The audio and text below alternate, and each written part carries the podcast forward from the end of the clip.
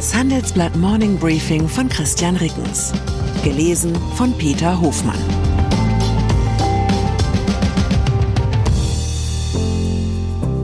Guten Morgen allerseits.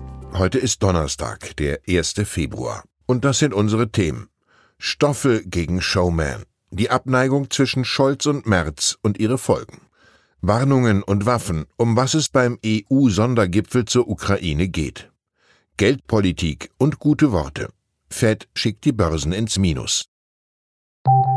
Nach einer kurzen Unterbrechung geht es gleich weiter. Bleiben Sie dran. Ich bin Dr. Falk Stierkart und leite ein medizinisches Versorgungszentrum in Erlangen. Der Job als niedergelassener Arzt ist nicht unattraktiv, aber er scheitert oft schon an der Wurzel.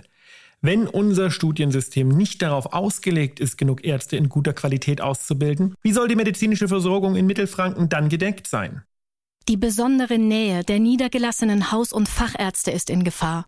Was die Gesundheitspolitik jetzt dringend ändern muss, erfahren Sie auf rettetdiepraxen.de. Politik. Der Oppositionsführer hält den Kanzler für einen kommunikationsunfähigen Stoffel und der Kanzler hält den Oppositionsführer für einen unseriösen Showman. So muss man wohl das Verhältnis zwischen Friedrich Merz und Olaf Scholz beschreiben, wenn man den vielen Quellen folgt, die meine Berliner Kollegen zusammengetragen haben.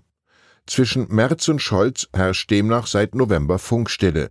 Wenn sie überhaupt das Wort aneinander richten, dann bevorzugt im Bundestagsplenum. Zitat Sie sind so eine Mimose, Zitat Ende. Das hat Scholz zu Merz in der gestrigen Haushaltsdebatte gesagt. Zitat Sie können es nicht, Sie sind ein Klempner der Macht. Zitat Ende.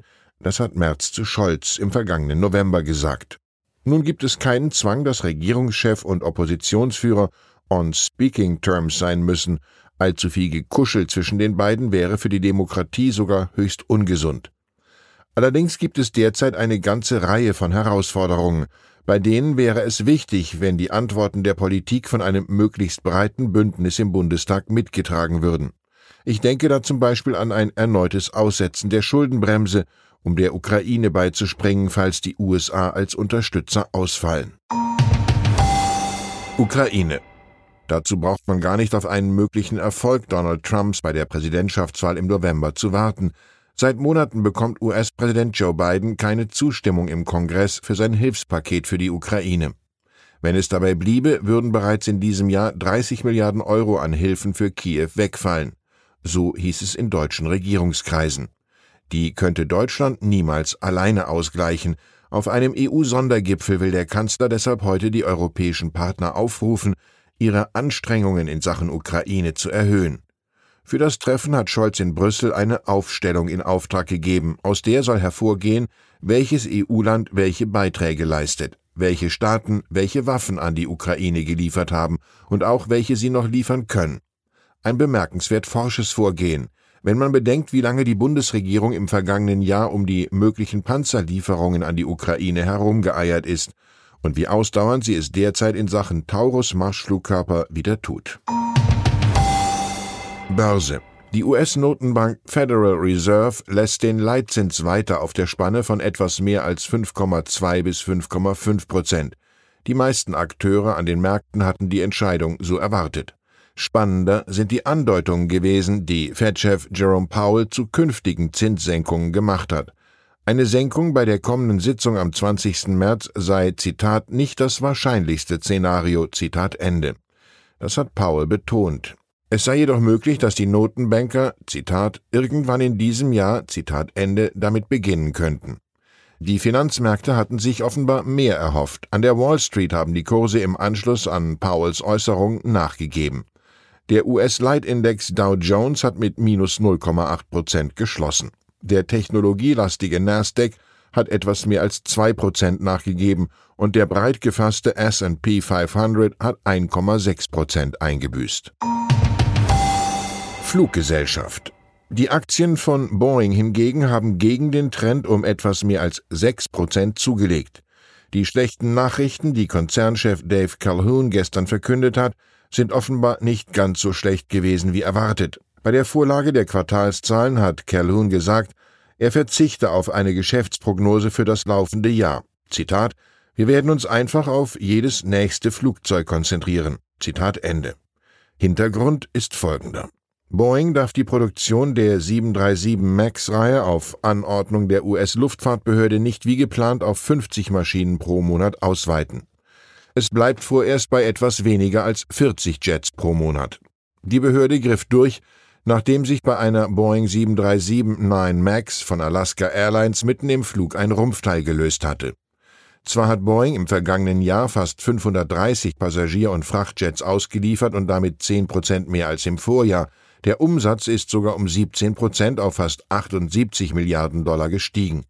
Doch die Probleme mit der 737 MAX-Reihe und anderen Projekten haben Boeing 2023 einen Verlust von mehr als 2 Milliarden Dollar eingebracht.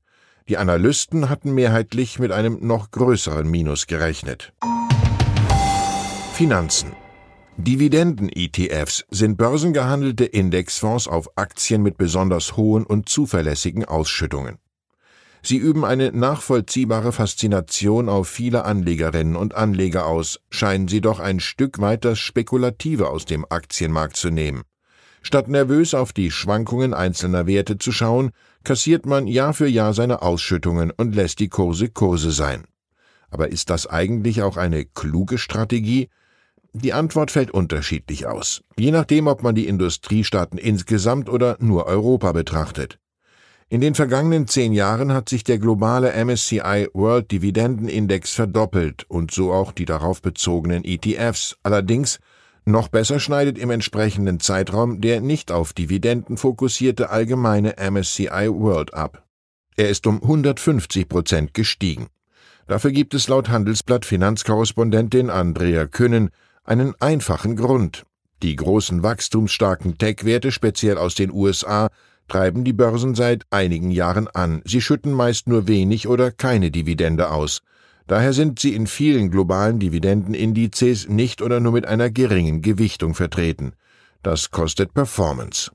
In Europa ist das anders. Hier ist seit 2014 sowohl der MSCI Europe als auch seine Dividendenvariante um jeweils mehr als 100 Prozent gestiegen. Ausschüttungen jeweils eingerechnet. Stabile Dividendenzahler gibt es auf dieser Seite des Atlantiks reichlich, schnell wachsende börsennotierte Tech-Konzerne hingegen gibt es viel zu selten. Anthropologie im Winter herrscht meist Dunkelheit und schlechtes Wetter. Trotz eisiger Kälte hat der Homo sapiens Mittel- und auch Nordwesteuropa schon deutlich früher als bisher bekannt besiedelt. Funde aus der Ilsenhöhle in Thüringen belegen, dass moderne Menschen dort schon vor mindestens 45.000 Jahren gelebt haben. Damals ist es etwa 7 bis 15 Grad kälter gewesen als heutzutage. Das zeige, wie gut sich schon der damalige Mensch an raue Umweltbedingungen anpassen konnte. Das schreibt ein Forschungsteam vom Leipziger Max-Planck-Institut für evolutionäre Anthropologie. Nun sich anpassen zu können, ist nicht das gleiche wie sich anpassen zu wollen. Ich kenne genug kälteempfindliche Menschen, die die Besiedelung Mitteleuropas für einen nie korrigierten tragischen Fehler halten, selbst bei den heutigen Temperaturen. Ich wünsche Ihnen einen Tag voller warmer Gedanken. Herzlichen Gruß, Ihr Christian Rickens. Wie steht es um den Standort Deutschland? Wie entwickelt sich der Goldpreis? Wie führe ich in meinem Unternehmen KI ein?